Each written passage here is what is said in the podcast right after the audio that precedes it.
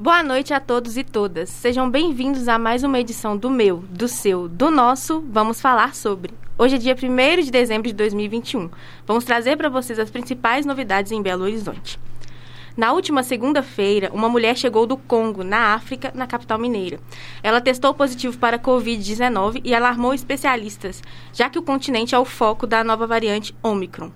A paciente foi internada e encontra-se em isolamento no Hospital Eduardo de Menezes e o caso passa por um monitoramento. Nesta terça, o prefeito Alexandre Calil se pronunciou sobre o caso. Abre aspas.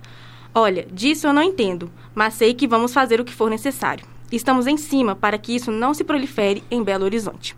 Fecha aspas. Até então, de acordo com a Secretaria de Estado de Saúde de Minas Gerais, nenhum caso da variante foi identificado no estado. A Prefeitura de BH também confirmou que a mulher não é vacinada contra a doença. Agora, Claire Santos nos conta um pouco sobre o novo Auxílio Belo Horizonte. Boa noite, Ana e ouvintes. Quem solicitar o Auxílio Belo Horizonte até a última terça-feira, 30, poderá receber a primeira parcela, primeiro, já no dia 15 de dezembro. O benefício emergencial é disponibilizado pelas prefeituras a famílias em situação de pobreza extrema, extrema pobreza e insegurança social. Segundo o município, mais de 300 mil famílias estão aptas a receber o dinheiro.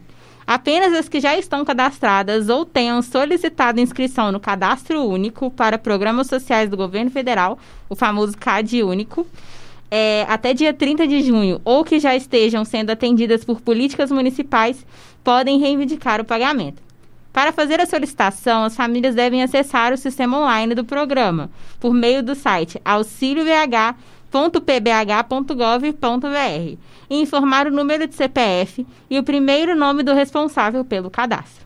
Depois, devem realizar os seguintes passos: primeiro, conferir e confirmar os dados pessoais. Segundo, conhecer e confirmar o termo de adesão ao benefício.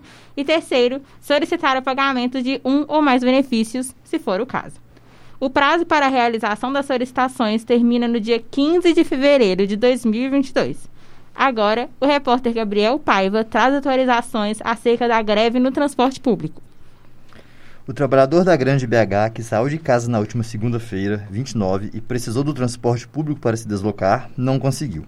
Na verdade, se deparou com uma greve da categoria que reivindica melhores condições de trabalho e melhores salários. A greve foi feita por sindicalistas que pararam os ônibus e ainda furaram os pneus. Isso aconteceu na Avenida VC2, no bairro Nova Contagem, em Contagem, na região metropolitana de Belo Horizonte, e afetou ao menos três cidades: Contagem, Esmeraldas e Ibirité. Enquanto a Polícia Militar acompanhava a paralisação, funcionários das empresas de ônibus realizavam a troca dos pneus danificados. O Sindicato dos Trabalhadores Rodoviários da Região Metropolitana de Belo Horizonte, STRRM, disse que não houve decisão pela greve. As empresas de transporte da RMBH relataram surpresa com o ocorrido e se posicionaram por meio de nota oficial ainda na segunda-feira. A Transcom comunicou que acionará a justiça por conta do ocorrido, que, segundo ela, desrespeita o acordo firmado para reajuste salarial da categoria, firmado em 25 de novembro deste ano. Por sua vez, o Sindicato das Empresas de Transporte de Passageiros Metropolitano, Sintran, classificou como ilegal a manifestação liderada por, abre aspas, pessoas que não fazem parte do sistema e que não representam o Sindicato dos Trabalhadores, fecha aspas.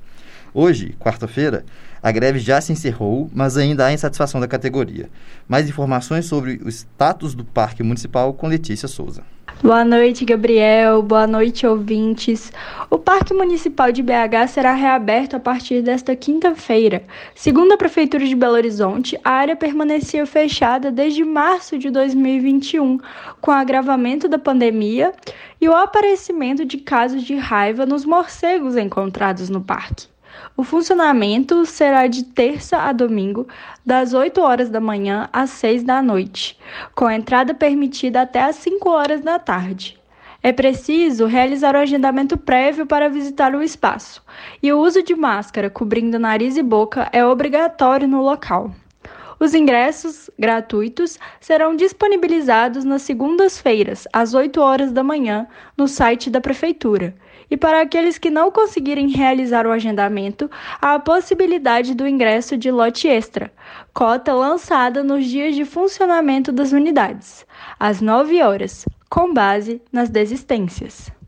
Antes da reabertura, o local passou por reformas, entre elas a recuperação e implantação de pista de caminhada, rota acessível e recuperação de passeios internos. Uma campanha de conscientização chamou a atenção de quem passou pelo centro de Belo Horizonte na manhã dessa quarta-feira.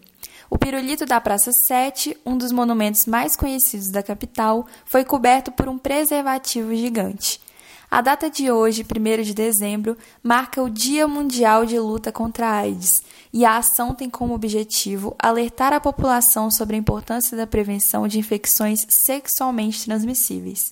Os organizadores também distribuíram preservativos masculino e feminino e panfletos explicativos aos pedestres. A Prefeitura de Belo Horizonte também promoveu ações com foco na prevenção e tratamento do HIV, em parceria com o programa BH de Mãos Dadas contra a AIDS e o grupo Mobiliza SUS, que esteve em pontos estratégicos da cidade. Além da Praça 7, um carro de som com faixas e banners percorreu lugares de grande circulação de pessoas, como as praças Floriano Peixoto, Raul Soares e da Estação, além do viaduto Helena Greco e a Rua Guaicurus. Os eventos geraram repercussão nas redes sociais, dividindo opinião entre os cidadãos.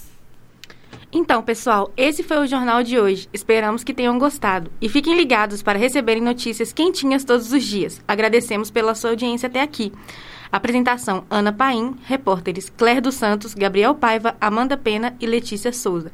Trabalhos técnicos: Alexandre Morato e coordenação Getúlio Nuremberg. Boa noite.